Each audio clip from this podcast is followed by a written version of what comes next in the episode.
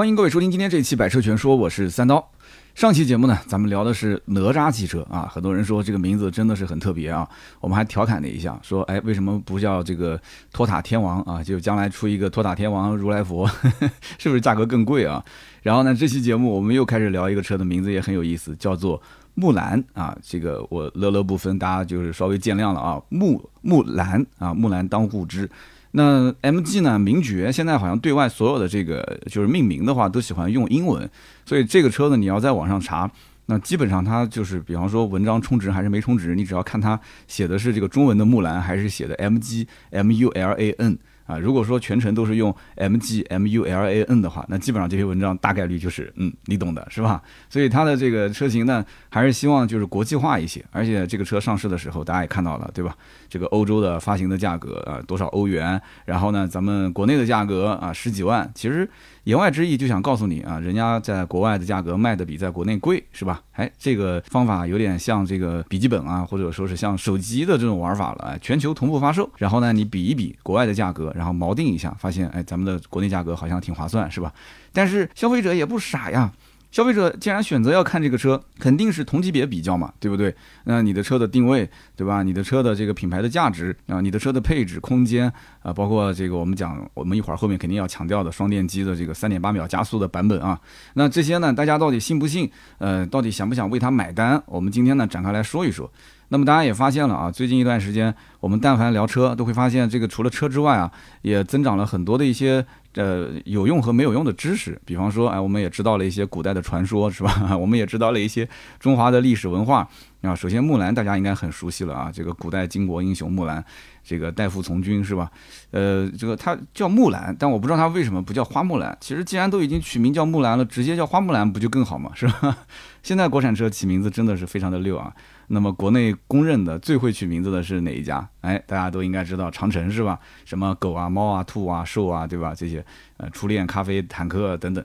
那么这个长城其实真的玩的比较花。那这个我也能理解，因为当你的产品到了一个瓶颈的时候，就是你当在技术层面上，或者说是呃产品的这个，比方说出了一个爆款 H 六，这个时候你好像发现已经没办法再超越它了，那只能是平行的去扩。啊，扩它的一些这种不同的造型啊，其实底子都一样。像我之前不是拍了一个抖音的段子嘛？哎，大哥，H 六你的这个销量不是第一了？嗯，我真的不是第一了吗？神兽多少辆啊？啊，这个车多少辆啊？加在一起，其实我在调侃。但有的人没看懂，有的人看懂了。其实言外之意就是在 H 六的基础上啊，扩张了很多的一些平行车型。所以说，很多国产品牌其实都是。啊，觉得哎，长城这个玩法还是可以的，对吧？那大家反正现在做电动车，我们也就花里胡哨的起一些名字，大家反正认你就认吧，就不认的话，我再改改造型，再换一个新车型也无所谓，该停产就停产，重新换一个上。所以说，以前的这个车型都是什么呢？都是一些，比方说啊，字母加数字，或者说都是一些系列。但是现在的车型感觉就是啊，东一榔头西一棒子啊，它也会有系列，比方海洋系列啊，或者是什么这个什么军舰系列啊之类的。但是呢，不像以前那种，就感觉你一听就知道哦，它这个是什么级别，那个是什么级别。现在感觉你说海狮、海豹哪个是定位更高，哪个定位更低，好像就听不太出了，是吧？很奇怪。那我们说回正题啊，MG 名爵啊，最近是出了这个他们家的首款的电动车型木兰。那么这个定位呢是紧凑级轿车，那么这个车呢售价十二点九八到十八点六八万。那么这个车呢我在之前成都车展是有报道的。那么在我当时的文章和视频的下方，很多人呢呃都抱着一个心态，就是说啊海豚也提不到货，海豚的价格偏高，但是卖的还是好，对吧？而且还涨了两次价。那么大家想，哎，名爵会不会定价定低一点？但我当时在文章里面其实提到过，我说这台车子的定价应该是不会比海豚低。很多人还觉得不太可能，结果哎，价格出来之后发现，果然是比海豚的定价普遍要高一些。这个价格出来之后，网上应该讲这个呃骂的跟夸的这个基本上七比三吧，可能是八比二，还是骂声多一些啊。说这价格太贵了，那说这个买名爵怎么还花十八万多买名爵？那我就想问了，为什么就不能花十八万多买名爵呢？哎，这个你看话题又可以展开来说一说了。凭什么？为什么就不能花十八万多买名爵啊？那比亚迪都能卖到三十万，凭什么名爵就不能卖个十八万？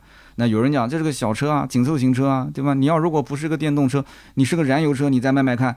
那关键问题是它就是电动车呀，对不对？它是燃油车，它也不敢定这个价呀。这个车子如果定成一个燃油车的价格，我估计最多应该不会超过十万块钱，十二万块钱。你看那个 MG 五，MG 五如果是天蝎座，普通的 MG 五其实就跟名爵五一样嘛，对吧？我觉得卖个八万九万差不多了。那么天蝎座上个一点五 T 啊，卖你个十二万，那其实也有人买。那虽然说销量不是那么夸张，那么这台车子呢，我个人感觉啊，可能名爵也没想过说让它就是说这个销量说能能多么的爆。这台车子呢，主要就是说你要能卖一万台，我卖个五千其实也不算差啊。他自己心里面也有数。之前其实名爵家也不是没出过这个纯电动的，只不过之前电动车呢，大家都觉得好像是这个油改电，对吧？之前我记得是那个是名爵就是 ZS 吧，那个车型。讲起来也是说跟海外同步发售的，但是声量比较小。那个车当时试驾我也是去到厂家第一批试的，就声量比较小，而且它续航确实也没有那么的夸张，好像是三百多公里，所以在网络上好像大家的关注度不高。那我们说回这个车啊，这个车大家都觉得贵，那我就想问了，其实现在电动车哪一台不贵？对吧？不管是电动的小型的，还是电动的这个紧凑型的，不管是轿车还是 SUV，价格其实都不便宜。你换个角度看，你任何一款电动的国产车型，只要把它换成燃油发动机，它其实都卖不了这个价，对不对？哪怕五菱宏光 mini EV 刚开始呢，说两三万块钱，啊，只不过是吸引你眼球。等你真正想买这个车的时候，哎，你发现哎就没有没有空调，那个又觉得没有气囊，你都想往上去够一够啊，最后够到了。宏光 mini EV 的 GB 版啊，到了 GB 版就要卖到七八万、八九万块钱了。哎，有的人讲我花那么多的钱，我买个这么小的车，怎么可能呢？哎，这就有人买啊，是不是？所以今天这期节目我们就展开好好说一说，名爵木兰这个小的电动车，它到底怎么样？定价贵不贵？它和像比亚迪的海豚啊、元 Plus 啊、广汽埃安 Y 啊这些车，到底应该怎么选啊？怎么对比？那么首先呢，我们要讲到就是名爵的这个车的定位，它是紧凑型的纯电的轿车。那么基于上汽星云纯电平台打造的啊，首款的紧凑型的轿车。那么之前我们也讲了，就是说它上汽一直没推自己的一个纯电平台，那么现在有了这么一个星云纯电平台。但是我感觉这个星云平台的声量也不是很大啊，大部分人对它的了解还是不多，不像这个比亚迪出了个 E 三点零，大家虽然也搞不懂什么叫 E 三点零，但听起来感觉就非常的新。然后呢，又有磷酸铁锂刀片电池，对吧？然后又有很多的一些什么，呃，这个车身电池一体化的技术，反正大家就觉得说，嗯，那应该是很好。其实大部分的人买车不会去研究这些，呃，很理论的东西，就是听起来感觉好像是最新的技术、最新的产品，那我觉得就很牛，对吧？就像这个苹果的 iPhone 十四，我到现在也没搞懂那个什么灵动岛到底是个什么什么鬼。我看了很多视频，我觉得这不就是个消息提醒栏吗？对吧？但是哎，大家觉得这是个创新，嗯，这个好，对不对？那在安卓手机上，如果有些创新，那别人有哎呀花里胡哨的这些东西；但在苹果手机上，嗯，这个很厉害，是吧？所以这品牌价值这个东西真的不好说。你之前呃定了就定了，对吧？我们讲奢侈品呢，其实是一个上下级的关系，就是说我说什么你就听，对吧？一个这个爱马仕的自行车能卖到十几万，一个前面的小篓子卖八千，一个后面的篓子卖八千，它就是上下级的关系。但是呢，这个终端品牌呢，就是跟你交朋友。交朋友是比较难的，就是想从朋友身上挣钱，你还要比较含蓄。那么如果是低端一点的品牌，其实你只要价格够便宜就可以了啊。其实任何市场上所有的产品都是这样子的。那么这个名爵的 MG 木兰呢，它是要在全球八十多个国家和地区销售，听起来很夸张，但是实际上我再告诉你一点，MG 呢虽然在国内好像声量没有那么大，但是它其实是国内的国产品牌当中出口数一数二的，就是在出口的这个量上来讲的话，非常的大。我之前跟上汽一个领导吃饭的时候。他就是专门是外派到海外，他说除了一些什么国家就没去过，反正他去过 N 多的国家，然后呢，这些国家有的地方还需要带这个保镖啊，有的甚至要找一些当地这个你懂的，就是胸前要挂着东西的，对吧？跟着走的。这个哥们儿给我们讲了很多有意思的情况，这个人情世故在国外也是比较普遍的啊。说跟他们一定要喝白酒啊，不要喝洋酒。说他们这个胃里面的那个解酒酶跟国人是不一样的，白酒只要喝个两杯他们就挂了。如果跟他们去喝那个什么洋酒的话，那就中方这边就喝不过啊。然后这个我觉得很很有意思，喝酒的酒文化，改天我们可以详细聊一聊啊。包括如果你跟东北的那个兄弟，你跟他喝黄酒，很多东北兄弟喝黄酒刚开始喝，觉得哎呀这东西没有味道，那喝个几瓶之后就挂了，因为他后劲特别足啊。但是呢，你要跟他喝白酒，你跟东北的兄弟是喝不过的啊。就是听到很多有意思的现象，但是我也从侧面了解到，哦，啊，上汽在海外真的是很厉害，就它的营销网络确实很厉害。那么我们根据这个名爵的规划来看的话，二零二二年第四季度它会呃抢占这个欧洲市场，那么计划二零二三年进军澳新啊、中东啊、墨西哥啊、南美等等这些国家和地区。其实，在别的地方，这个木兰还有一个别名，就是说这个车子在海外不叫木兰，因为你叫木兰，老外也听不懂，叫 MG 四。那么在中国它叫木兰，其实也是顺应这个国人的文化潮流，对吧？听到了木兰这个名字，大家都很熟悉，不管是老的少的都知道。所以呢，我觉得木兰确实是比 MG 四这个名字呃更容易记啊，这个取名方面我觉得还是非常接地气的啊。那么 MG 木兰呢，这个车整车长宽高呢是四千两百八十七毫米，一千八百三十六毫米，一千五百一十六毫米，轴距是两千七百零五毫米。那么看到这个数据的话，很多人第一反应，哎，这个数据似曾相识啊。来，我告诉你像谁啊？其实像另外一款车，就是 Smart 精灵一号。你把 Smart 精灵一号的长宽高跟轴距拉出来看的话，轴距是一毫米不差，一模一样。但长宽高也基本上大差不差。所以这个如果说，呃，精灵一号定位是一个紧凑型的 SUV 或者是小的 SUV 的话，那这台车定位是一个轿车，所以我觉得现在这个定位啊也很奇怪，就是也没有那么明确的一个一个区分了。这车子呢，反正抬高一点就是 SUV，抬低一点就是轿车，就这么回事。那这个车的车头的造型跟以往的名爵其实你仔细看都不一样，名爵五和名爵六它的中网会再大一些啊，是属于一个大嘴，看起来比较凶的样子。但是 MG 的这个木兰呢，看起来呢。就感觉，因为它电动车嘛，它就是一个封闭式格栅，它没有那么大的一个嘴，看上去没有那么血盆大口，没有那么凶。它的造型更多的呢，嗯，也不能说超前吧，甚至于这个车子你仔细看，你就是换个发动机上去，说是个燃油车，我也相信。反正第一眼看上去，这车不像是一个那么超前的，就是像新造车势力的那种电动车。它呢，比燃油车确实更有一些设计感，特别是侧面跟尾部的造型，相对来讲紧凑一些，而且设计的更加的夸张一些。但是呢，你说它是一个按照电动车的这种常规造型来设计，我觉得也不是，因为你看现在电动车常规造型都是什么？都是 ET 五、ET 七，对吧？都是小鹏 P 七，还有我们之前说什么阿维塔，都是这些车的一些比较夸张的，就像概念车一样的造型。哎，木兰没有那么夸张，就是还是属于它可能要找一些，嗯，对于燃油车有情怀，然后呢又不希望去买那些太夸张的新造车势力，啊，就是觉得说那名爵哪怕知名度。其实知名度还可以，就是说品牌力虽然弱一些，但是我还是信任呃传统的这种燃油车的厂家造的电动车啊。有一些人真的是这样想的，他可能觉得说经销商网络比较多，至少售后有个保障吧，不至于说可能就是做着做着哪个品牌就呃 CEO 说我们资金链断了，然后我们对不起啊，我们就要要要要撤撤了，就不至于是这么夸张。好了，我们再看这个车的尾部造型，其实我刚刚前面讲了，尾部造型非常夸张，那 Y 字形的一个尾灯加上一个分段式的尾翼。但是整体感觉造型呢，这个好像有点熟悉。那这个尾翼其实之前的在长安的 UNI 系列、UNI T 啊这些我们都看到，包括尾灯在 CS 系列、CS 七五 Plus 里面也看到了一些，就是跟它这个车上的这个有点相似啊，有点相似。那么谁找谁的灵感？这个你想谁先上市，谁后上市，对吧？其实不光是木兰啊，自从长安的 CS 七五 Plus 推出之后，销量当时一路冲到了几乎要把哈弗 H 六给干翻。那么当时这个车子就成了个爆款，很多的品牌就对于说，嗯，它的这个 Y 字形的尾灯啊，好像有可能是呃流行的一个元素，所以就开始学了嘛。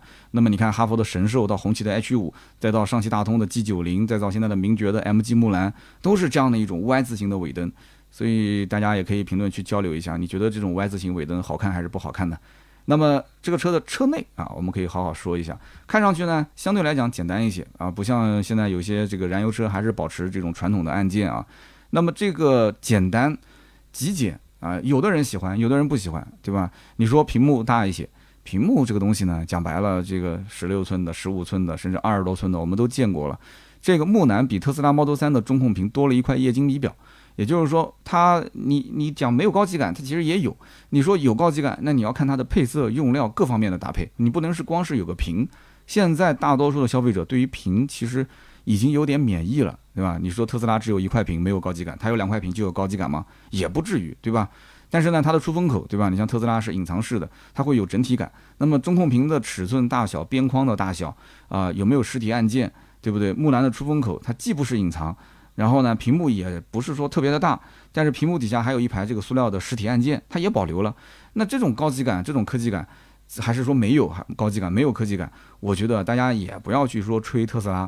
它就是不同的设计风格，就设计师基于什么呢？就是它的功能导的设计，就是比方说我上车，这个设计师觉得说我要把它一些常用的按键，比方说空调的风速啊、空调的开关啊，包括这个音量的调节啊，那我就不愿意在屏幕里面去点击，我就给你一个实体的键，这样更舒服，这样更方便，对吧？我就占用很小的一块，留一部分的实体按键，那有的人喜欢，但有的人觉得说，哎，你留了实体按键，你就不够新，你就不是呃最潮的一个设计。所以这个东西呢，我们就不评判了，我就告诉你，它有，对吧？屏幕不够大，而且呢有一定的实体按键。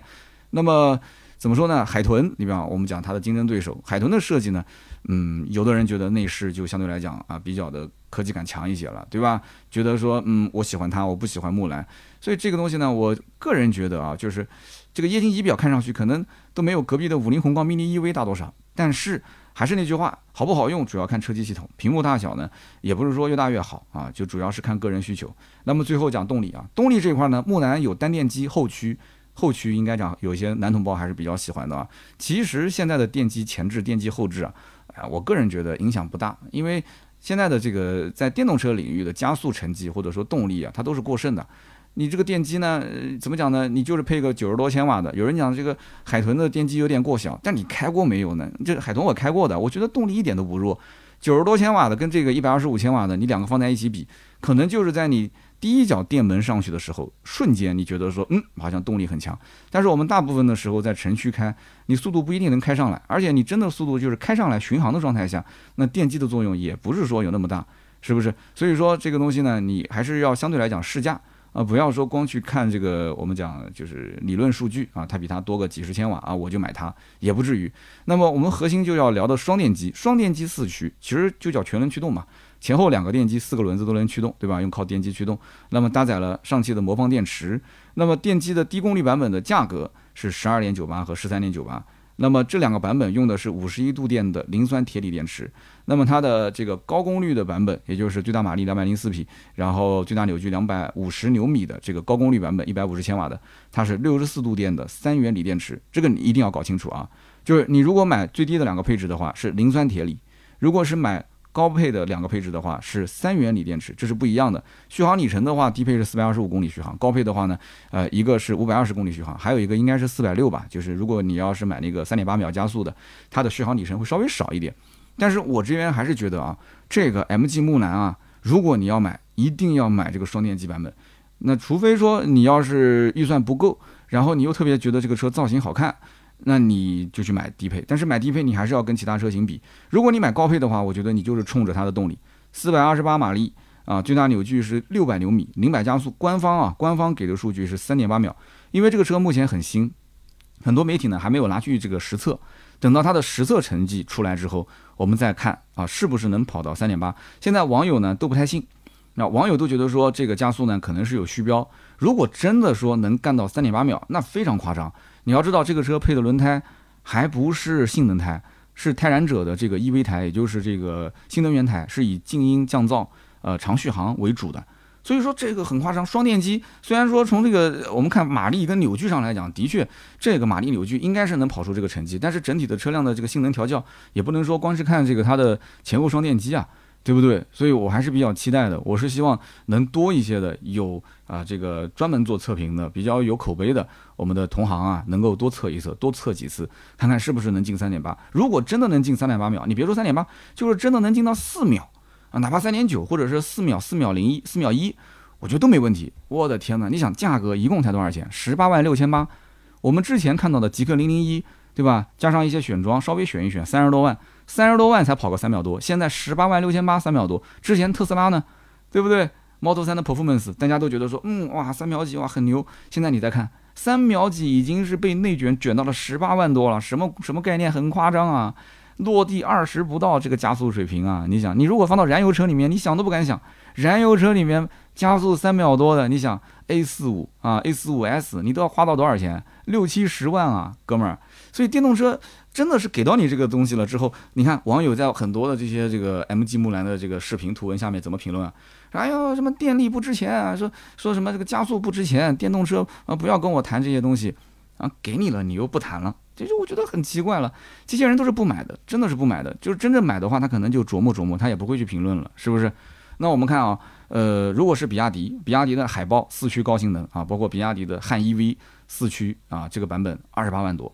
对不对？极氪零零一双电机刚刚讲了，落地三十多万。特斯拉 Model 3性能版就不说了嘛，落地要接近四十了。还有包括像什么领跑 C 零一也有高性能版，也要二十五万多。领跑已经算是个品牌溢价不高的这个这个车型了，C 零幺对不对？所以这么一对比的话，木兰哎，双电机三秒八，对吧？好像还行，对吧？只不过因为它的这个电池和后驱高功率版本一样，都是六十四度电，CLTC 续航稍微弱了一些啊，四百六。但是现在你要知道，像十几二十万的车子能干到个五百公里续航或者四百六十公里续航，而且还是个 CLTC。我说过嘛，CLTC 都是比较有水分的，差个四十公里，四百六到五百不就差四十嘛？四十公里再给它挤挤水分，挤个百分之五十，其实也就差个二十公里，你就差这二十公里嘛，每天晚上把电充满不就行了嘛？所以。我们总结来讲，就是木兰的双电机版本性能的确很强，但是呢，不一定能够让你长时间地板油、地板电的去跑，它不一定那么持久啊。就续航能力讲是四百六，而且我们要看后期的实测，比方说跑高速啊，或者说是的确很暴躁的、很这个运动的去开的话，它实际能跑多少？那么我们这边呢也稍微吐槽一个点啊，就是我们看到它这个网上这些高配车型，很多媒体第一批试驾都会讲说啊，这个是卡钳罩啊，的确，卡钳罩这个东西呢。是是是挺 low 的啊，至少在改装的圈子里面，谁呢要是用了这个卡钳罩的话，一定会被大家鄙视啊。这个卡钳罩呢，其实我也能理解，就是说，呃，它的整体定位其实不是完全走这个性能路线的。虽然说给了一个前后双电机，但是厂家还是希望把它定位成一个城市的代步的啊，就是走平时比较舒适，偶尔。可能让你是放肆一下的这种车型，所以它不会给你用那种高性能的这个刹车卡钳。而且我们知道，电动车本身它就是有这个可逆电机的，就是当你松电门的时候，它是有一个这个我们讲叫做什么？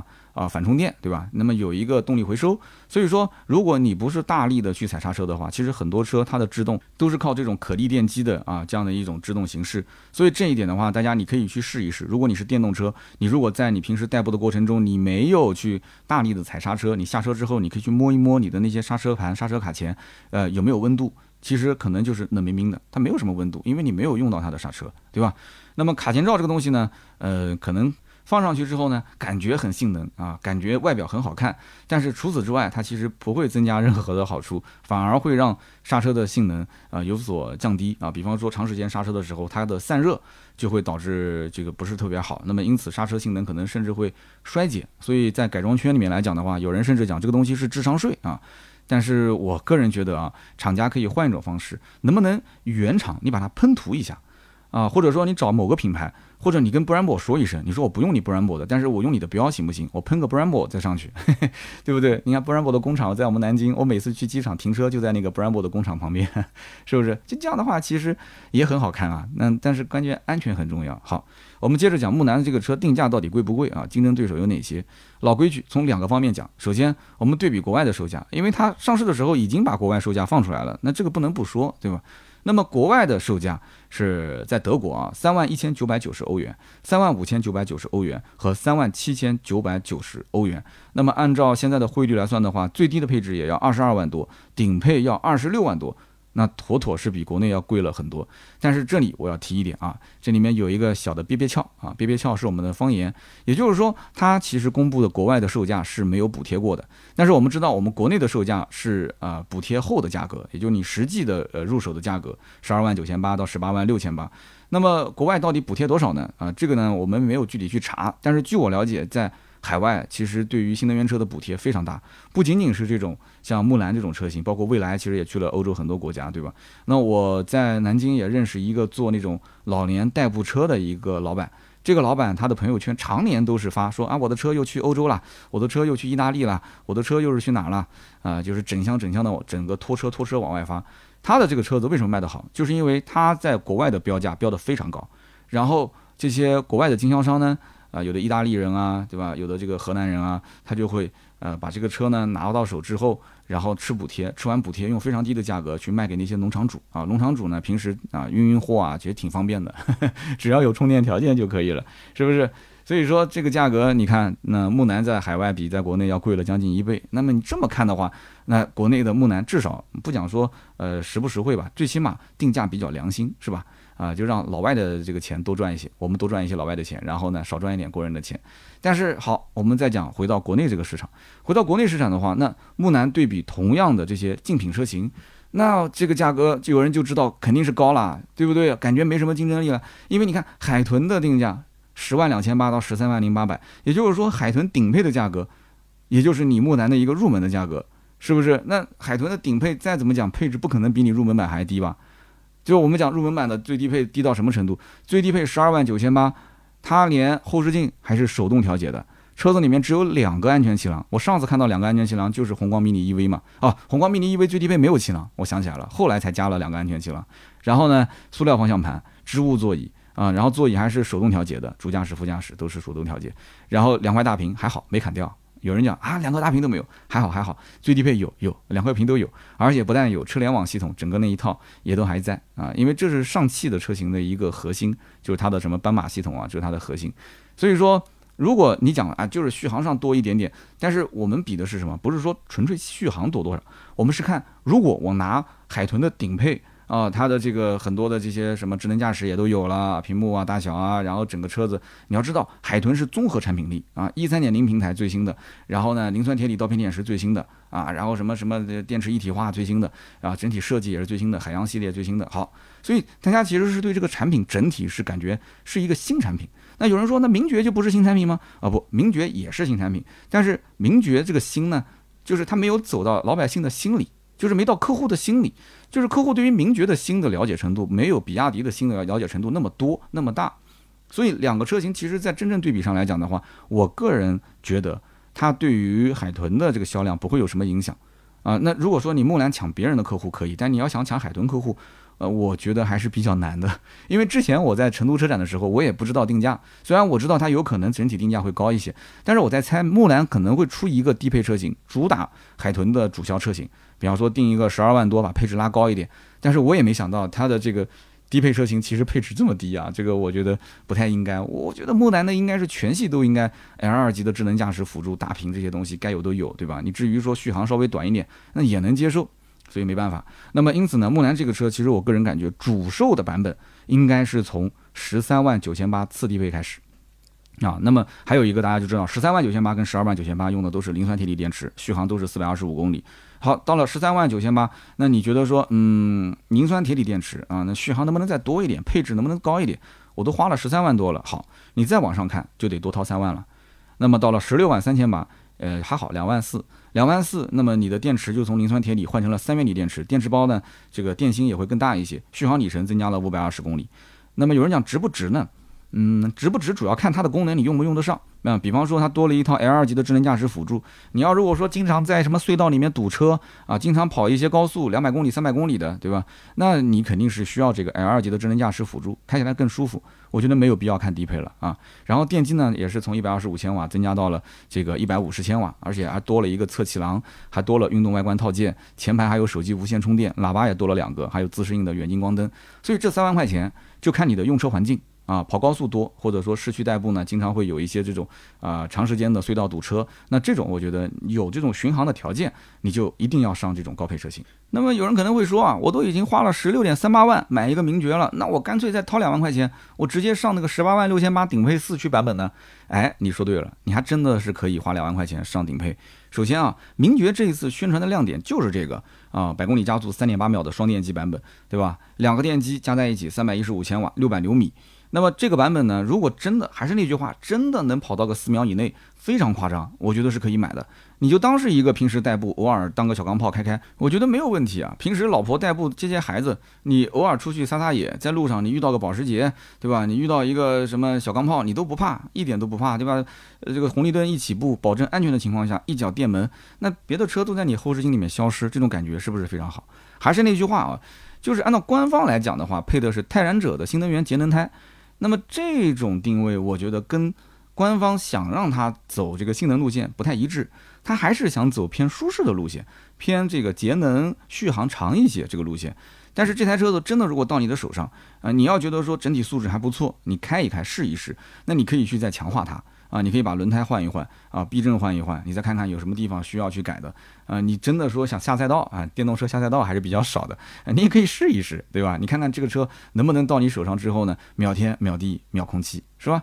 那么关键就是这个车啊，你看啊，十八万六千八啊，加个保险上个牌，你也不用交税嘛，也就是不到二十万落地，那无非就是续航稍微少一点，但怎么着也得有个四百六十公里，对吧？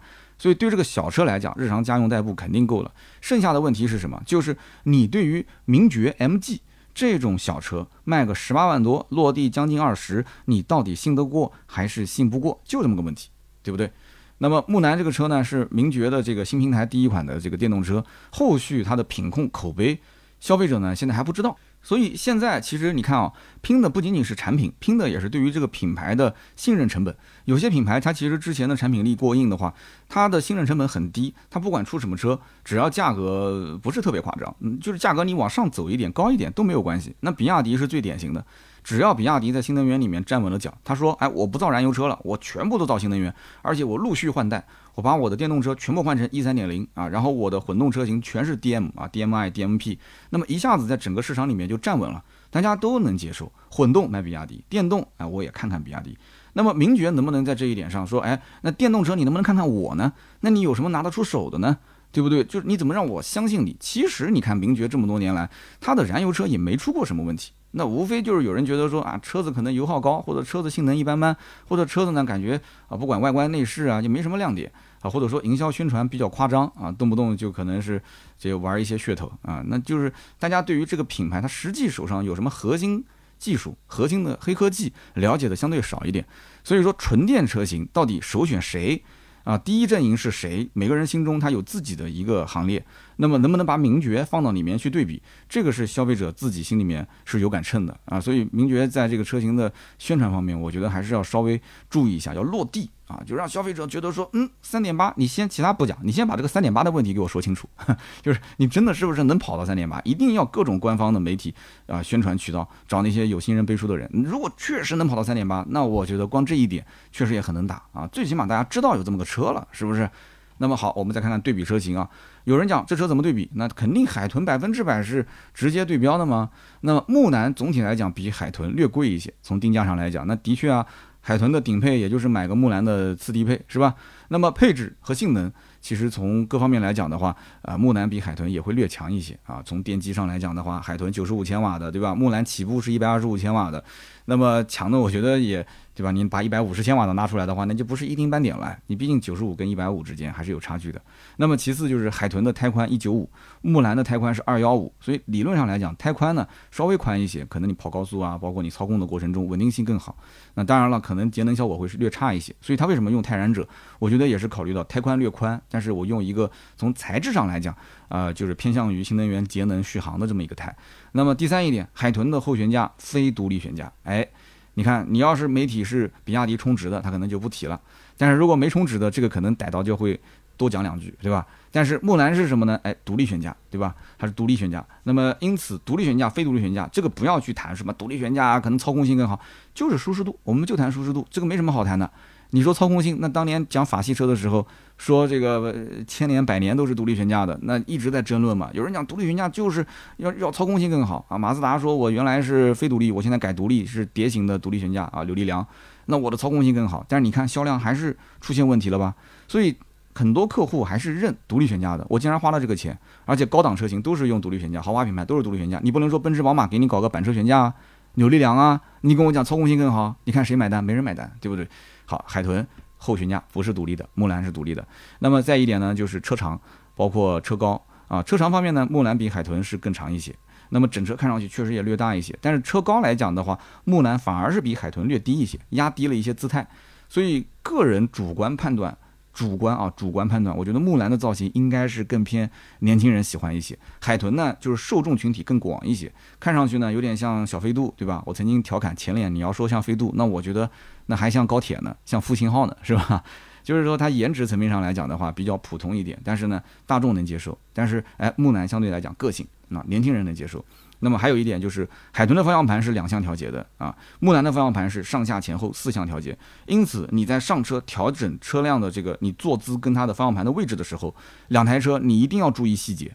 如果你海豚怎么调都调得不舒服，上了木兰的车子上下前后都能调。哎，如果身材相对瘦小，比方说一些呃女性的这个车主的话，你发现这个车呢更友好啊，能调到一个合理的位置，开得更舒服，那我觉得选什么车你应该就知道了吧，对不对？那么木兰其他的优点就不讲了，我们再讲几个它的一些缺点。那么第一个就是这个海豚的自重是一点四吨，但是木兰的自重是一点六吨。我们知道车辆你要讲操控，首先要减重。电动车虽然说有一个大的电池包很重，但是呢大家都有电池，都是电动车，那我们就看谁的减重的更强一些。但木兰一点六啊，海豚一点四，重了两百公斤，两百公斤不少了啊。两百公斤的话，你就是像我这种身材的话，一百三十斤，这个四百斤，四百斤的话能坐三个我，等于说你每天在车上开，等于你的副驾驶后排两个人就是坐着我，你等于坐了三个我在你车上，你想想看，这车操控性怎么可能会特别好呢？是不是？那么第二一个就是海豚带全景影像的车型不到十二万，它的入门的配置相对高一些，但是木兰的话，因为低配的车型呢它不带，所以到了将近十四万、十三万多的版本它才有。所以价格来讲的话，入门就是比海豚要高了一万多，接近两万块钱。那当然，有人讲说这全景影像这个东西，我后期改一下不就行了嘛？但是你要知道，其实买这种小型代步车的很多是家里增购，很多有的是给家里的媳妇儿开，对吧？给给妈妈开。所以女性用户可能对这个还是比较关注的，前雷达呀、后雷达呀、倒车影像、三六零全景影像。所以我认为这种越是小型车，越是在这方面的配置是不能砍，是不能省的。那么再一点呢，就是海豚它全系都是磷酸铁锂电池，但是呢是比亚迪自己的刀片电池，而木兰呢它没办法，它磷酸铁锂也要从外面采购，三元锂电池也要从外面采购，它的低配两款是磷酸铁锂，高配的两款是三元锂电池。但是呢，它的磷酸铁锂电池的品牌没有公开啊，我也不知道哪一家的。但是高配的三元锂电池呢，用的是宁德时代的，但是它品牌写的是宁德一控这样的一个电芯。那么再讲就是海豚的电池容量是四十五度电，木兰的话五十一度电，高配的话更多啊。那木兰虽然说高了几度电，但是自重大了两百公斤，续航整体来讲还是要实测啊，还是要实测。你不要光看两个都是四百多公里续航，差了就是那么一点点，几十公里。但是你实测之后。如果你觉得说两台车大差不差，那么你就比其他的啊。如果确实有差距的话，那就根据你的自己的需求来。因为有些人上下班可能就要两百多公里了，对吧？他可能对这个续航多那么几十公里还是比较在意的。所以总的来讲，两台车各有优劣势。海豚呢，我之前也试过了，木兰目前还没试到。静态的车型我也看过了。那么我感觉就是，嗯，海豚车型的内饰其实可以再改进一点，就是材质方面。整体来讲其实没有问题，但是材质可以再稍微的用料扎实一些啊，感觉稍微有点廉价。木兰这个车呢，我看过实车，在成都车展。那么成都车展的实车呢，我觉得它成都车展是配一个红白的那个颜色，我不太能接受。但是网上现在目前这个高性能版它是黑色的。而且是翻毛皮座椅，而且是翻毛皮的方向盘。我觉得内饰用料那方面，就光是从视频或者是图文上面来讲的话，我看到那个车的内饰，我个人是比较喜欢的。所以总结来讲一句话，木兰这个车型还是建议上高配，还是建议上那个四驱的性能版本车型啊！你千万别买一个这个红白配饰回来，我觉得那个配饰真的不好看啊！当然个人审美了，对吧？那么除了海豚的话，木兰的售价还可以买到比亚迪的另一款电动车，就是元 Plus，哎。元 Plus 跟它比的人也很多，元 Plus 车型售价十三万七千八到十六万五千八，哎，价格也是两边是很重叠的。那么目前元 Plus 卖的好的十四万七千八的五幺零尊荣型，那不仅尺寸上比木兰可以说大了不止一圈啊，而且配置也更高，空间也更大，更重要就是它是 SUV 啊，就是中国消费者到现在为止其实还是偏向于买 SUV 车型，就有这个偏好。那么这个价位，你想十二万到十五万的价位，大多数人还是注重性价比的。那么我既然买到元 Plus 这种紧凑型的纯电的 SUV，而且你看空间又大，对吧？空呃配置呢这个方面也不差。那么对比木兰的话，那你说木兰它的那些中低配车型，那有什么亮点呢？是不是？除非你就上到一个四驱双电机，你说三点八秒，那这个我比不了，那这个你狠，对不对？所以说拿元 Plus 跟它比的话，我觉得可能真的有些人看看就摇摇头了，是不是？而且现在你说买木兰的话，有人讲啊比亚迪等不到车，木兰其实现在刚上。我觉得等车时间一样不会比比亚迪快多少，真的，你不信你可以问一下。那如果说要空间啊，那我可以再提一个车。你要空间要后排，你可以看一看广汽埃安 Y。广汽的埃安 Y 的价格是十三点七六万起啊，其实它的价位跟木兰也是重叠的。虽然说轴距都是二七五零毫米，但是你要注意啊，这个车子其实它是把后备箱的空间很多一部分挪到了后排空间。这个车子有点像网约车，真的像网约车，就是开出去有点像 MPV。你把后排的门一拉开，你会发现，我的天，它就是为了大而大，它完全是把空间怼给了后排，那非常夸张的一个后排空间，真的是。所以呢，你可以去看一看。你如果真的就是希望这车子呢感觉不大啊，四米三、四米四，因为这个 L Y 是四米四一嘛，你希望车不是特别大，但是空间特别大，那现在的话，我觉得市面上你真的是适合去看一看 L Y 这个车。那么还有什么车拿来对比呢？还有就是这个。呃，合资车型，大众的 ID.3 这个车肯定是要比的，因为之前我们把海豚拿出来说的时候，我就讲过，其实海豚从价位上来讲不比 ID.3 便宜多少。你拿海豚的顶配去比 ID.3，ID.3 的这个售价入门十四万多，但是我告诉你，优惠一万多块钱，所以优惠完的价格，ID.3 的入门版其实跟海豚差不多。那有人讲大众的车是不是都特别的减配啊？什么智能驾驶啊，什么大屏都没有？我告诉你不是的。全系都是屏幕一样的，而且它的入门版就有 L 级的智能驾驶辅助。哎，意不意外，惊不惊喜？海豚是顶配才有这个驾驶辅助功能，所以这两台车子其实放在一起比，还是海豚卖得好，还是海豚更受欢迎。那说明什么呀？就说明这个风向已经变了，就大家买新能源、买电动车已经不是首选合资了，大家第一反应就是合资的电动车性价比肯定不好。但是实际上，你看它也很亏啊。以前大众吃的都是品牌红利，现在这个品牌反而是成为了它负重前行的一个一个身上的担子，就卸不掉了，对吧？就大家觉得咱大众的电动车肯定贵，其实真的不一定贵。那么木兰这个车呢，啊，起步十二万多的售价，跟这个大众 ID.3 看上去呢十四万九，好像差了两万块钱。但是我告诉你，真正喜欢买合资电动车的人，应该是不会看木兰这个车的，因为名爵，首先我们讲品牌啊，MG 跟 VW 这两个牌子放在一起，我相信啊。从燃油车那个年代开始，应该就没有多少人对比过，所以惯性的消费意识，那么名爵怎么能跟大众比呢？是不是？所以大众的 ID.3 的用户应该不会去考虑到名爵的 4S 店再去看看这个车。所以呢，我们分析了这么多，总结来讲，就是木兰这个车中低配版本，我个人啊觉得你可以慎重一点购买。就是你去看一看其他的一些品牌、其他的一些车型和它的中低配的木兰去对比，你到底是不是真心喜欢？如果说你要买木兰这个车，我是建议直接冲顶配，就是顶配不是说很有性价比，而是很有特点。顶配双电机啊，三点八秒的加速，这种感觉你在其他的车型里，你花同样的钱你买不到，你要花到三十多万你才能买到，至少二十大几万你才能买到。那如果说你觉得十八万多买个名爵这么一台小电动车有些不甘心。你跟我讲三点八秒，你跟我说这些，那没有用，或者说你还讲，呃，我的预算掏不了这个十八万，你说我只能掏个十三四、十四五万，那我觉得你除非特别喜欢木兰的外观，呃，你对名爵的品牌你也能接受，对吧？那否则的话，我觉得那隔壁的比亚迪海豚啊，刚刚提到这些车啊，广汽埃安 Y 啊，欧拉好猫今天没提啊，咱也可以比一比，甚至 smart 精灵一号啊这些，包括这个 ID 三啊，你都可以去看一圈，看一圈之后，你觉得都食之无味，夜不能寐，还是？这个车好，MG 的木兰好，那这个我觉得你就可以入手了，好吧？那么以上就是本期节目关于木兰的所有的解读啊。那么更多原创内容，大家可以全网搜索“百车全说”啊。也欢迎各位在节目下方留言交流。如果觉得节目不错，也可以分享一波啊。那么大家也可以聊一聊你对于这个 MG 的木兰的一个看法。我们会在每期节目的留言区抽取三位，赠送价值一百六十八元的芥末绿燃油添加剂一瓶。好的，那么下面呢是身边事的环节啊。那么我们今天这个身边事环节聊什么呢？啊，最近发生了两件事情，一个呢就是今天。好像是昨天还是今天刚发生的，特斯拉啊，就是说补贴了这个八千块钱，关于这个 Model 3的车主啊，就是有个八千元的一个保险补贴。其实讲是保险补贴，就是变相降价嘛，要不然的话，特斯拉这么高傲的一个品牌，怎么可能给你补贴保险呢？就是降价啊。那么后续有什么动作，目前不得而知。但是呢，这个降价补贴应该讲对于特斯拉后买。的这些用户啊，后面消费的还是非常有吸引力的。就是说，哎，我现在一直觉得特斯拉价格在往上涨，哎，突然之间降了将近一万块钱，有些人可能犹豫的，甚至于就担心这个活动说没有就没有了，他可能直接就啊就摇摆人嘛，啊，这个这个时间点刷卡就买了，因为你拿了一万是一万嘛，对吧？但是对于之前刚刚提特斯拉 Model 3的人来讲的话，有些人觉得是不公平的，所以说有人就拉横幅了。好，那么讲到拉横幅，前段时间也出现了一个。理想的 4S 店拉横幅的事件，就是理想的理想 ONE 车型啊，说尾款可以补贴两万，这个政策也是突然之间出来的。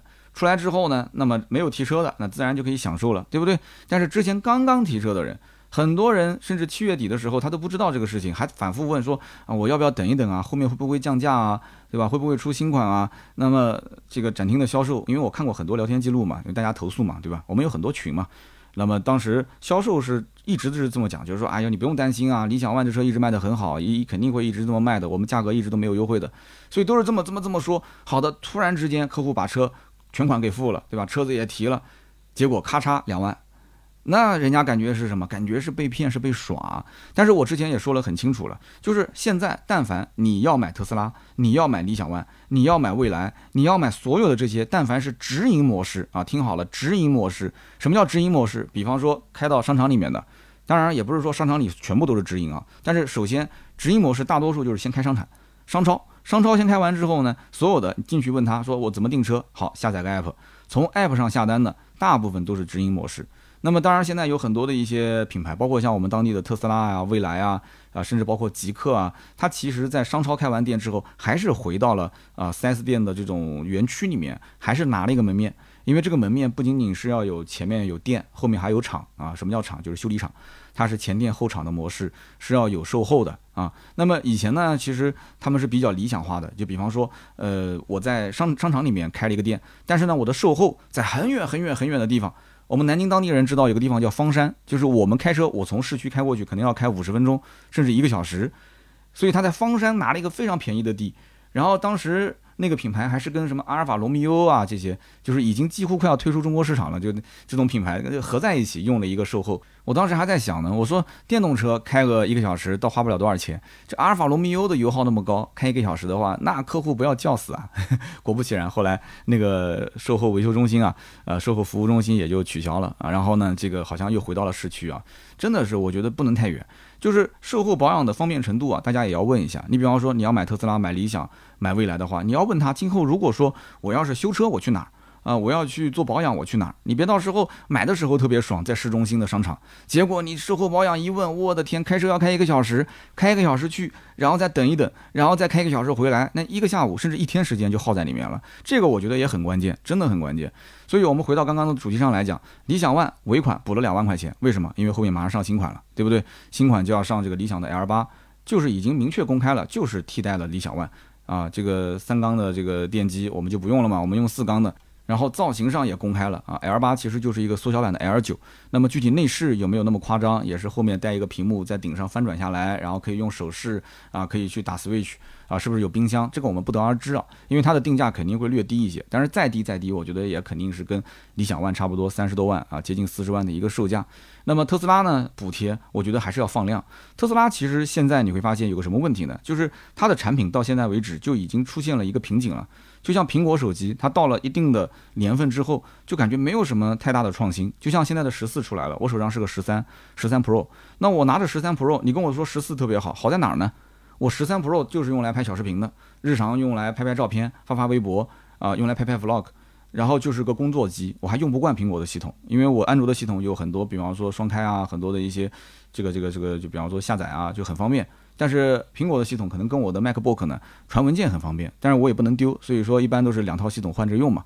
但是毕竟像我这种人少数呀，我这种是工作跟生活两边是分开的，大多数的人可能平时就用一台手机，那你必须要站队嘛，对不对？所以苹果手机就让我没有冲动去买。特斯拉现在目前也是这种局面，就是 Model Y 出来之后销量很好，但是就把 Model 3的产品力啊就拉低了。就 Model 3很多人觉得我买它的理由在哪呢？产品这么多年了，感觉好像你说那个 FSD 的什么自动驾驶也没有什么突飞猛进的黑科技了，然后续航里程啊，呃，包括电机的性能啊，也没有什么突飞猛进了，然后甚至于动不动还出现一些负面啊，怼天怼地怼空气，还要去怼这个消费者，让他赔五百万，是不是？动不动还要说升级一些软件啊，远程 OTA 还要再加点钱，所以消费者现在已经开始看透了这个品牌，有的时候。你会发现，身边特斯拉的车主啊，如果一旦有一天不开特斯拉的时候，再想回去已经很难了。而我们国产电动车现在内卷的非常厉害，国产电动车对于特斯拉的冲击也非常大。所以这一次特斯拉的这个突然之间放出来八千块钱保险补贴，我觉得也是一个信号啊，也也就是说，我们国内的国潮啊，我们讲叫国潮，国内的这些国潮品牌真的是崛起非常厉害，让特斯拉应该也是产生了很大的一些压力。你看现在特斯拉的销量。也开始没有那么夸张了吧？以前一直是排名第一，都是三万多台、四万台、两万多台、三万多台，现在就是一个宏光 mini EV 都冲上去了，是吧？就动不动一个车，动不动一个车，比亚迪的车子，我的天，宋 Plus、DMI，我的天，就是直接就冲销量排行榜第一的位置了。所以特斯拉还是非常非常有压力的啊！以前可能是看不上、看不起，但是现在呢，有点看不懂，甚至有点赶不上，就这种感觉。赶不上可能有点夸张了啊，但是确实是这么一个大环境，所以特斯拉呢，后期应该会放大招。但是这个大招怎么放，什么时候放，我们不是很清楚。我们也很期待，因为特斯拉放出大招的嘛，那国产肯定又要跟进啊，对不对？我们要相信国人的能力，我们要相信我们能啃下硬骨头，我们要相信我们的技术啊，早晚是可以迭代，是可以超越啊这些我们讲啊我这个舶来品嘛，对吧？那么我们也是希望大家在买车的时候相对理性一点啊。但是这个直营店的模式说降就降，我觉得我也没办法。这种东西它不像代理的经销商模式，对吧？4S 店知道马上要上新款了，他会有意识的把老款的价格往回降一降，然后新款上了之后呢，新款不降价，老款呢降多一些，它会有个缓冲。那这种直营店模式没有缓冲，说降就降，说停就停，说没货就没货，对吧？你瞬间手上的东西就变成老款了啊，就就没办法的事情。其实影响最大的还不是那些客户，我告诉你，影响最大的是二手车车商。啊，我们自己的店其实有三台理想 ONE，就是在这个信息发布之前收回来的。当然了，因为这个店呢，我平时不怎么管，我都是以这个媒体宣传为主。后来我就跟这个我们的合伙人讲，我说以后但凡是有新能源车想要收购的话，问我一下，或者说你抽点时间多看看我的内容。当然，我也知道，因为线下的二手车业务特别的忙啊，除了收车，除了卖车，那么现在还要这个老板自己当网红去开直播，对吧？大家也知道，我们合作的车行上路子，每天晚上从七点开始播到十点，也很辛苦，所以现在真的是非常非常的卷，就是说不进则退，就是二手车现在很多的经销商都希望学一点新的东西，都希望就是把这个流量从网上引，但都不知道怎么做，所以你看这次我二十三号要去一趟苏州。就是帮这个平安集团做，因为平安服务很多大型的汽车经销商嘛，就是做他的关于苏州、山东、河南、河北四个省份的。呃，大型经销商集团的投资人、老总、财务总监过来之后，集中在一起，我给他们做一个小小的培训啊。当然了，我何德何能，对吧？就是平安跟我关系也比较好嘛，说你就过来帮忙说一说，反正我就尽我所能吧，啊，多分享一点，就关于怎么做新媒体，因为我也是从 4S 店出来的，尽量分享一些干货啊。那么后期如果有视频，我也在我们的这个平台上面可以发一发，大家如果感兴趣可以看一看。那么同时，我十九号还要去一趟上海，去上海是给某品牌的一个。明年一季度上市的新车提改进意见，就是这是小范围的，也就找了大概几个人吧。然后我们在小范围的签保密协议的情况下，然后给这个新车型提一些修改意见。就后期你们明年一季度看到的这款车，那它可能就某一些方面的改进，可能就是我们提的。那这个我觉得给不给钱无所谓啊，就我觉得。还是比较开心啊，就是品牌方还认可我，对吧？这个比投你广告，我觉得抬举你多了。人活着不就这么一件事情吗？要么就挣钱，要么就挣名气，对不对？那别人抬举你、认可你，你有存在感，哎，你感觉哇，就像是个气球充满了气一样的，就浑身得劲，对不对？所以呢，这两件事情在节目里面跟大家沟通一下，等以后公开了啊，是哪款车，我就跟你好好的说一说。我说，你看这车，哎，当时我提了一些改进意见啊。那么如果说平安那块的这个培训能够有效果的话，如果这些呃听我培训的人能够成为我的听友的话，那我觉得我的节目的价值，那不也体现了吗？是不是？好的，以上就是我们身边事环节啊，希望大家呢听得愉快啊，那听出一些小感受那更好，对吧？好的，我们下面是关于上期节目的留言互动。那么上期节目呢，我们聊的是哪吒 S 啊，这个车子其实在网上声量的确不是特别大，所以有个听友叫三二三三三九九零三，他说哪吒的车在网上真的没看到有什么宣传，但是销量竟然这么高，看来还是沉默的大多数的选择呀。那么这几期节目刀哥的总结啊，其实都是给大家提醒，不要加杠杆，不要大额的去消费，车子能开就开，不要再换了。那么虽然说刀哥也有自己的卖车业务，还是提醒大家要安心的过好小日子。他说他所在的这个公司在呃任总还没有传这个寒气之前啊，任总有篇文章说这个什么寒气寒气，大家应该都听过啊。他说他们这个公司已经提前三个月把寒气传给了每一个员工啊，裁员百分之三十，降薪百分之三十。公司和员工都得过苦日子啊！每一次刀哥讲身边事，就会像是个邻家大哥一样，说人生的经验会分享给大家啊，很受用。非常感谢啊，这位听友对我节目的支持啊。前段时间呢，我在研究手机啊，因为我手上这个手机主要就是容量不够的，其实用起来挺好的啊。我用的就是华为的 P 三零。然后呢，我们圈内的一个车评大佬，然后那天我跟他讲，因为他是我们身边第一个用上 Mate 五零 Pro 的，我说你跟这个余承东余总关系那么好，能不能？提前一点帮我拿一台 Mate 五零 Pro，他跟我说这个我找我的人很多，真的我搞不定。他说我自己媳妇儿现在用的手机也不是特别好啊。他跟我说了一个型号，我说啊你怎么这么低调啊？非常低调啊，真的。其实我个人觉得，这个网友讲啊，我不买华为的话，是不是给华为公司就传了一股寒气了？我觉得传寒气这件事情不是说你买不买，那当然你买肯定是支持它的产品了。你要如果不买它的销量，你不买我不买，它还能再降五百是吧？那我觉得整体来讲，这个寒气是大环境，而不是说每一个人的这个消费的欲望。消费欲望肯定是支撑我们整体这个市场的一个活跃度的嘛。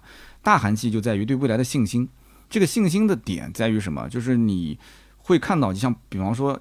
早几年的时候，因为我是一个一直在创业的嘛，虽然你听我节目觉得三刀是一个只做自媒体的，其实不完全是，对吧？我有新车的销售公司、二手车的销售公司，之前还做这个互联网创业，对吧？大家也知都知道，早年什么拿血丸子投资啊，又是差一点在杭州定居啊，后来呢又是要并购，对吧？一开始想冲上市啊，就是以前。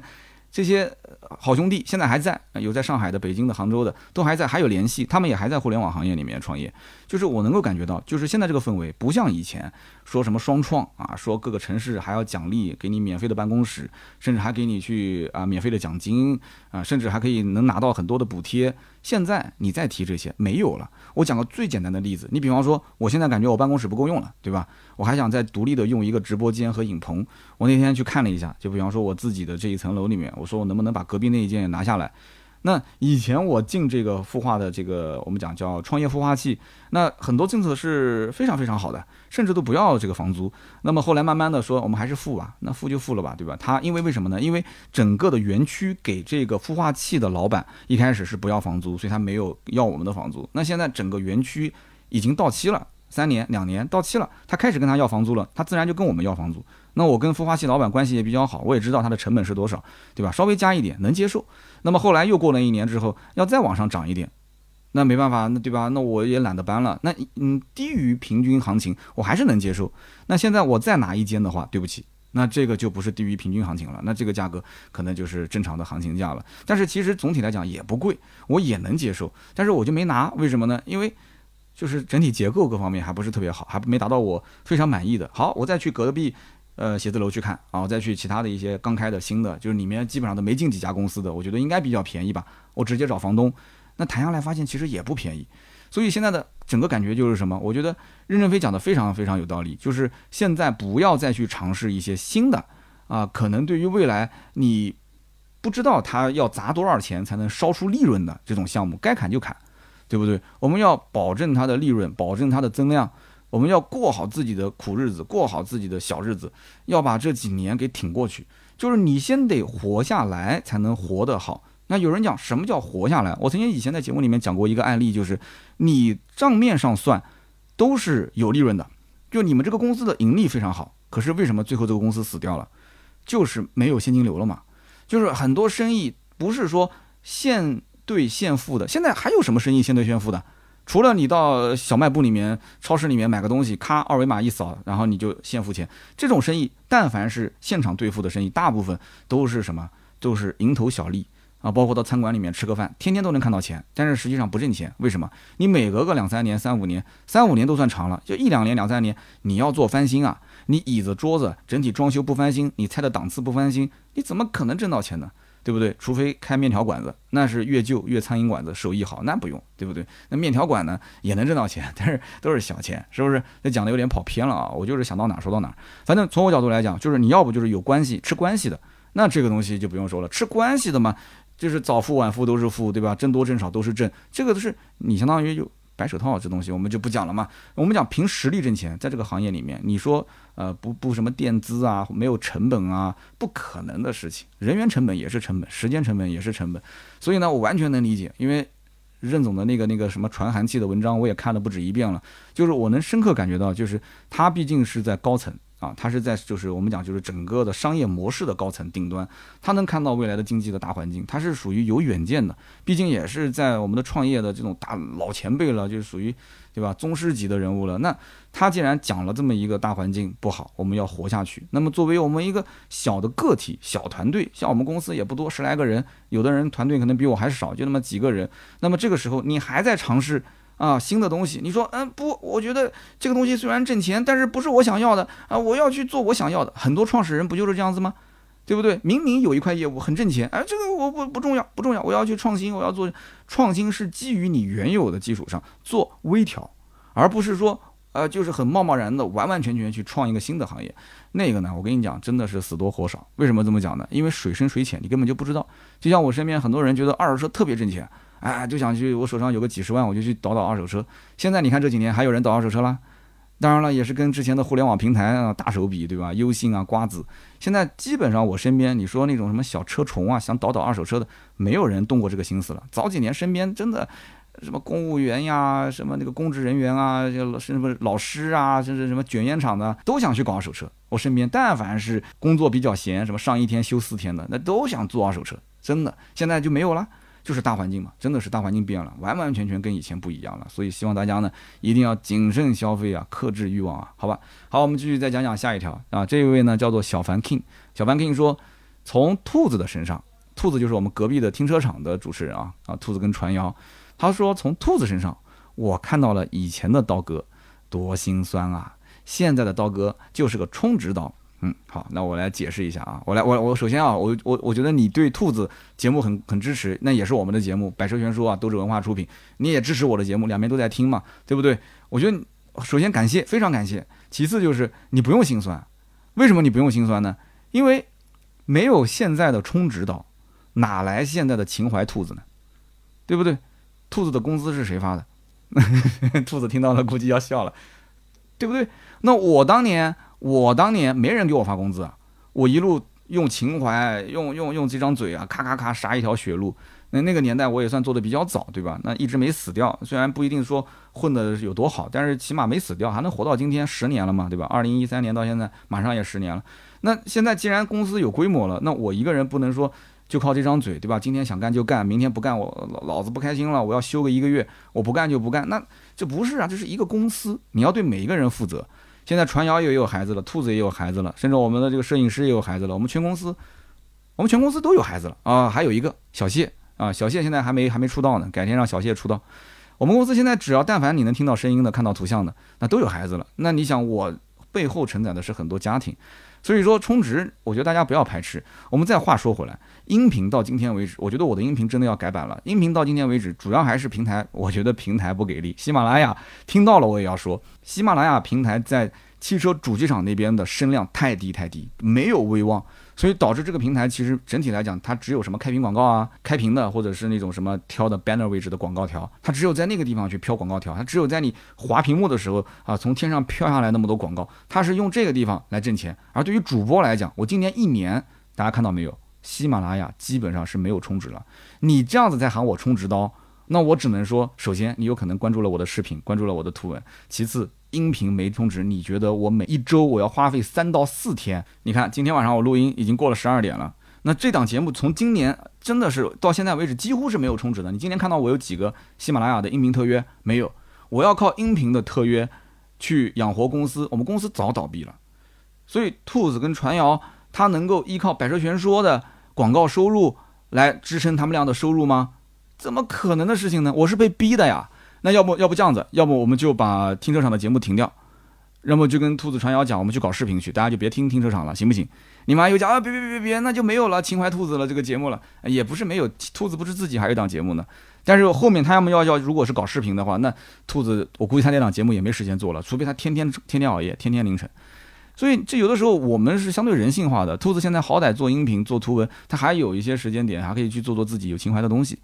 所以这怎么讲呢？也很心酸。做内容这一块，商业和情怀两者，我是老板，所以我需要一碗水端平。但是呢，我觉得也很累。所以有的时候真的人生啊，都是在不停的选啊，一个又一个的十字路口，看你怎么选。我觉得也没有什么谁对谁错吧，只是你觉得把生活过得精彩、过得舒服就可以了，好吧？好，我们看下面一位听友叫做爱听节目的高中生，他说：“刀叔啊，我是一个高中生啊，高中生其实也还好哎，对吧？零四年、零五年吧，差不多。”他说：“我听了这么久的节目，第一次留言。我今天去我老师的办公室，我老师今年二十三岁，哇，好年轻啊。”他说：“我看到老师的手机页面是百车全说，我当时就很吃惊啊，我就问老师了，我说你也是三刀的粉丝吗？老师说我是三刀三年多的老粉丝了。”他说我是在疫情的时候偶然听到了刀哥的节目啊，非常感谢。然后他说我跟老师就兴致勃勃地聊起了三刀的节目，回味无穷。只可惜啊，下课的时间只有短短的十分钟。要是给我一天，我可以跟老师从早聊到晚，这个话题永远都聊不完。希望三刀的节目越做越好，粉丝越来越多。感谢感谢感谢感谢。所以你看是什么支撑着我啊？音频节目没有什么充值啊，一直做下去，就是这样一个又一个的我们的老粉丝、老铁粉。然后呢，在这个评论区里面。用这种画面感很强的这个留言，让我感觉到就像我一个快要瘪掉的气球，又给我充了一点气。你充一点，他充一点。所以为什么我每期节目都说大家多多留言，多多留言？就是其实我很孤独，我希望看到你们，我希望看到你们在听我节目的过程中的一些感受。我希望看到你们在生活中可能遇到了一些大家喜欢的车，呃，交流的过程中你可能遇到了一些问题，然后呢跟我进行一些交流。我不能看到，我不能容忍说我的节目下方没有评论啊，就没有没有点赞啊这种。那作为一个自媒体的创作者，作为一个花了时间、花了精力去做内容的人，那都没有人去关注你了，那就是很遗憾的。真的有那一天的话，我可能就回 4S 店去卖车了啊！其实也不会回 4S 店，我回到我自己车行里面去卖卖二手车、卖卖新车了。那日子过得也不会太差是不是？好的，以上就是本期节目所有的内容，感谢大家的收听啊。那么也是希望大家呢多多关注我更多的内容，比方说啊被充值的啊我们的抖音平台三刀砍车，比方说还没有被太多充值的我们的哔哩哔哩的百车全说的账号，还有就是我们的新浪微博百车全说三刀，每天会更新日常。那么更重要就是我们的公众号百车全说，大家如果想进群的话，公众号百车全说下面有个按钮，点一下会有一个粉丝进群啊，扫描二维码直接进到我们的群里面。感谢大家，好，今天这期节目就到这里，我们下周三。接着聊，拜拜。